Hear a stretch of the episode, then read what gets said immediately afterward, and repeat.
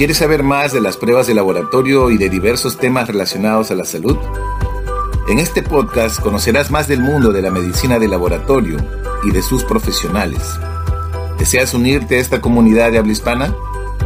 Soy Luis Figueroa y mi visión es que te sumerjas al conocimiento científico de la medicina de laboratorio. Bienvenido a mi podcast. Disfrútalo.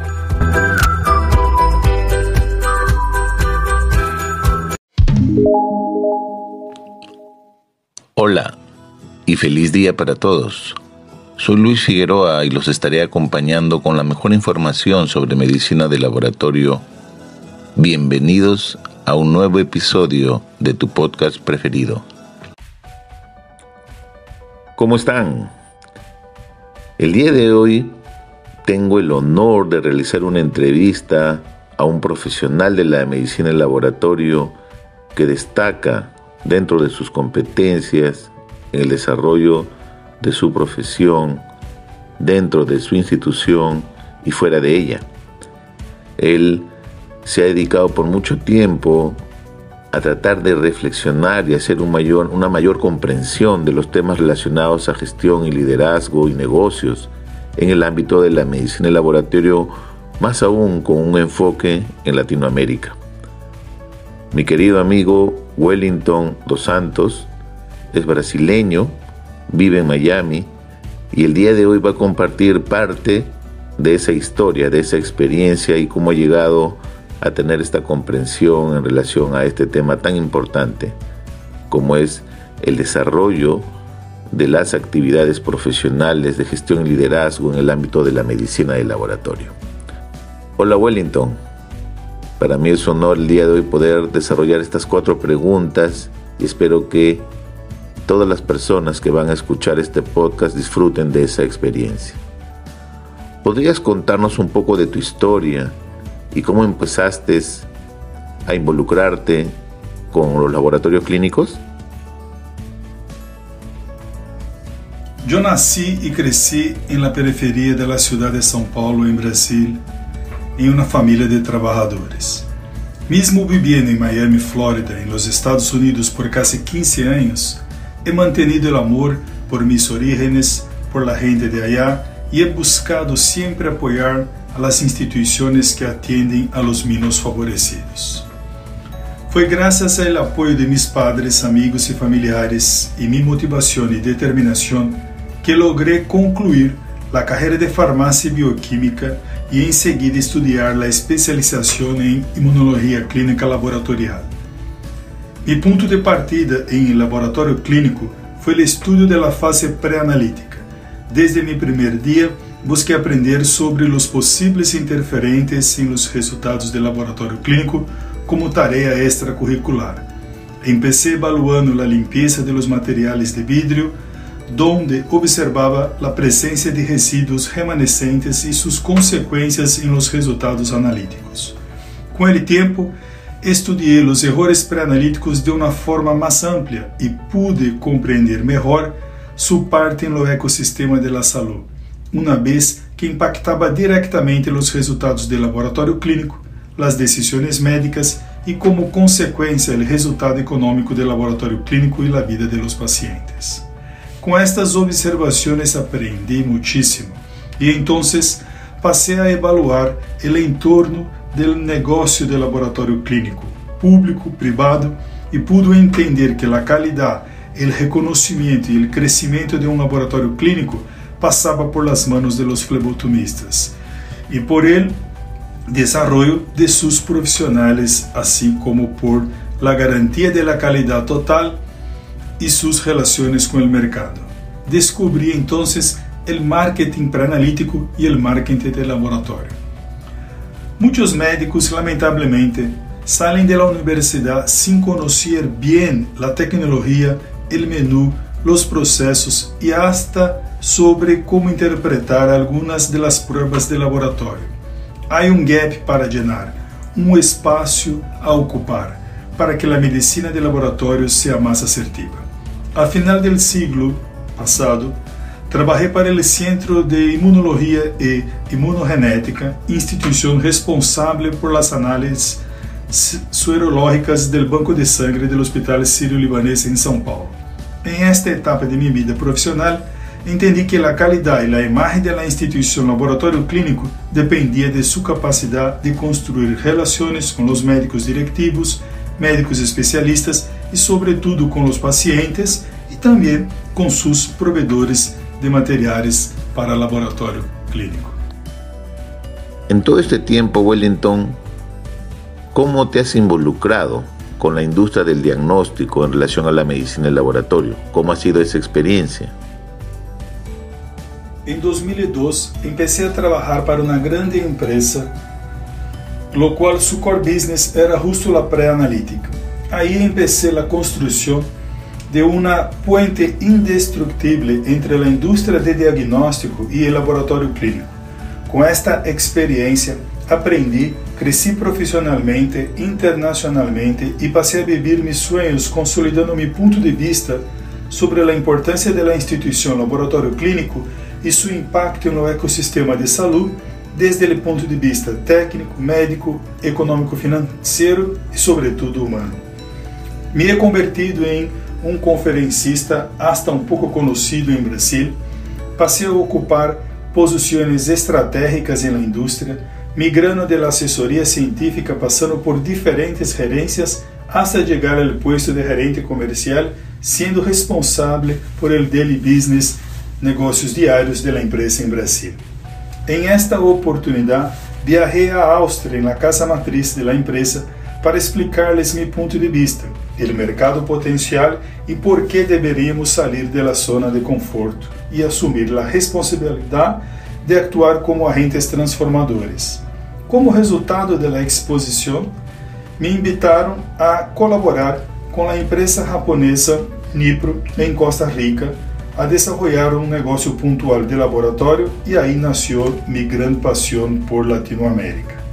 Alguns anos mais tarde, os directivos me invitaram a vir para os Estados Unidos e ser responsável por la recém-criada divisão de laboratório em Latinoamérica em la empresa Nipro Medical Corporation. Parecia um sonho. Foi um momento incrível como um prêmio da vida, um regalo de Deus por mis esforços em marcar a diferença e colaborar com o desenvolvimento da medicina de diagnóstico. Desde então, he visitado mais de 40 países. Tratamos de desenvolver um equipo e he sido mentor em la realização de fóruns com nosso equipo técnico de especialistas e gerentes generales em mais de 20 países latino-americanos, onde debatemos sobre a importância da instituição laboratório clínico. He realizado dezenas de conferências em los principais congressos de medicina de diagnóstico em Latinoamérica e Caribe, e por duas vezes foi ponente nos Estados Unidos. Por outro lado, tive o honor de tomar uma classe em Harvard e aún estudar em Cambridge, Massachusetts, por cinco anos, logrando um certificado executivo em gerência e liderazgo, em la prestigiosa Universidade MIT. Essas oportunidades me abriram as portas para meu crescimento a nível global através de uma visão inovadora e sustentável que desenvolvemos com propriedade. ¿Qué experiencias más importantes has vivido en este proceso de crecimiento profesional dentro de la industria diagnóstica? En 2016, decidimos criar a DBU, Unidade de Negócios de Diagnósticos, para explorar nosso potencial, promover um crescimento disruptivo e acreditar em crescimento exponencial da instituição laboratório clínico. Desarrollamos uma estratégia a largo prazo basada em marcar a diferença em cada atendimento através de produtos e serviços inovadores e decidimos por ser a melhor opção para as melhores marcas de diagnóstico e para os clientes em Latinoamérica. Desde então, he experimentado falar para diferentes laboratórios, clínicos, hospitais, directivos de la salud, autoridades governamentais, ministros de saúde, ministros de economia, provedores, inversionistas e outros directivos de grandes empresas de diagnóstico, a fim de que podamos garantizar a qualidade com calidez y el bienestar humano a través de los de laboratorio clínico. Estuve em congressos em Ásia, em Médio Oriente, em América Latina, em los Estados Unidos, eventos em Europa e também estive visitando e negociando com indústrias em Japão, China, Espanha, Itália, Suécia, Chipre, Brasil, entre outros países. Encontrei uma certa vez em Colômbia com a prestigiosa médica e escritora Elizabeth Teisberg, a qual é é bastante reconhecida por escrever e ser coautora do livro Redefining Healthcare, Creating Value-Based Competition and Results, com Michael Porter. Em esta oportunidade, hablamos de seu livro e a importância da medicina de diagnóstico. Em uma outra oportunidade, falei em Colômbia também o matemático, político e filósofo colombiano, senhor Antanas Mocos, que foi alcalde de Bogotá em duas ocasiões e candidato à vice-presidência e à presidência e também senador da República de Colômbia. Com Mocos, falei sobre as possibilidades de melhorar a saúde colombiana e latino-americana através de uma nova abordagem e novas inversões la medicina de diagnóstico como parte da medicina preventiva. Por fim, hemos logrado construir grandes alianças estratégicas com empresas de diagnóstico globais para colaborar com o desenvolvimento da medicina de diagnóstico em Latinoamérica. Actualmente, trabalho na medicina de diagnóstico de forma direta com mais de 10 global players. Com o avanço da globalização, logramos em Latinoamérica acessibilidade, tecnologia de punta e recursos suficientes para garantizar a excelência em los serviços de saúde enfocado em atenção centralizada em el paciente. ¿Qué mensaje final te gustaría dar a todos los profesionales de la medicina de laboratorio y todos aquellos que te están escuchando en este podcast? Que devemos considerar e que devemos fazer? Que devemos considerar? É necessário uma revisão dos conceitos sobre a inovação na medicina de diagnóstico. Muitos associam inovação com o uso das tecnologias solamente, olvidando-se da importância das decisões como fator decisivo em el processo de transformação. Devemos estimular uma atitude inovadora el momento é oportuno para construir um novo panorama sobre como e por que o uso dessa rama da ciência médica se ha transformado em algo tão crucial em los dias atuais. A saúde tem uma função também como precursora da economia e, em este sentido, o laboratório, onde sua nobre contribuição científica aporta desde o ponto de vista econômico-financeiro proporcionando o bem-estar humano em las naciones e no mundo. Em mis viajes a mais de 40 países em los diferentes continentes, he descoberto a necessidade de construirmos uma melhor relação entre as partes involucradas.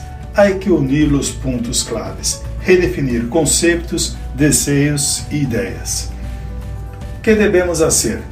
Devemos invertir mais e melhor em la infraestrutura contratar e desenvolver melhor os profissionais para aproveitar as oportunidades puestas na mesa. Se empezamos agora, seguro vamos a posicionar a instituição Medicina de Diagnóstico Latino-Americana em um outro patamar antes de 2030. Devemos fazer um esforço extraordinário para lograr uma melhor optimização do uso do laboratório clínico, evitando os abusos e desperdícios e ampliando sua acessibilidade.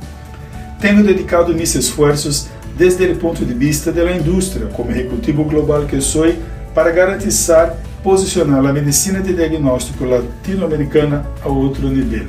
Ha sido um esforço extraordinário, multidisciplinário, basado em efeito composto em el crescimento exponencial da instituição laboratório clínico. Sem dúvida, este trabalho honorifica a los diferentes profissionais de laboratório clínico. Lo certo es que a medicina de laboratório tem su puesto garantizado en las estrategias e discussões futuras e atuais sobre a saúde latino-americana.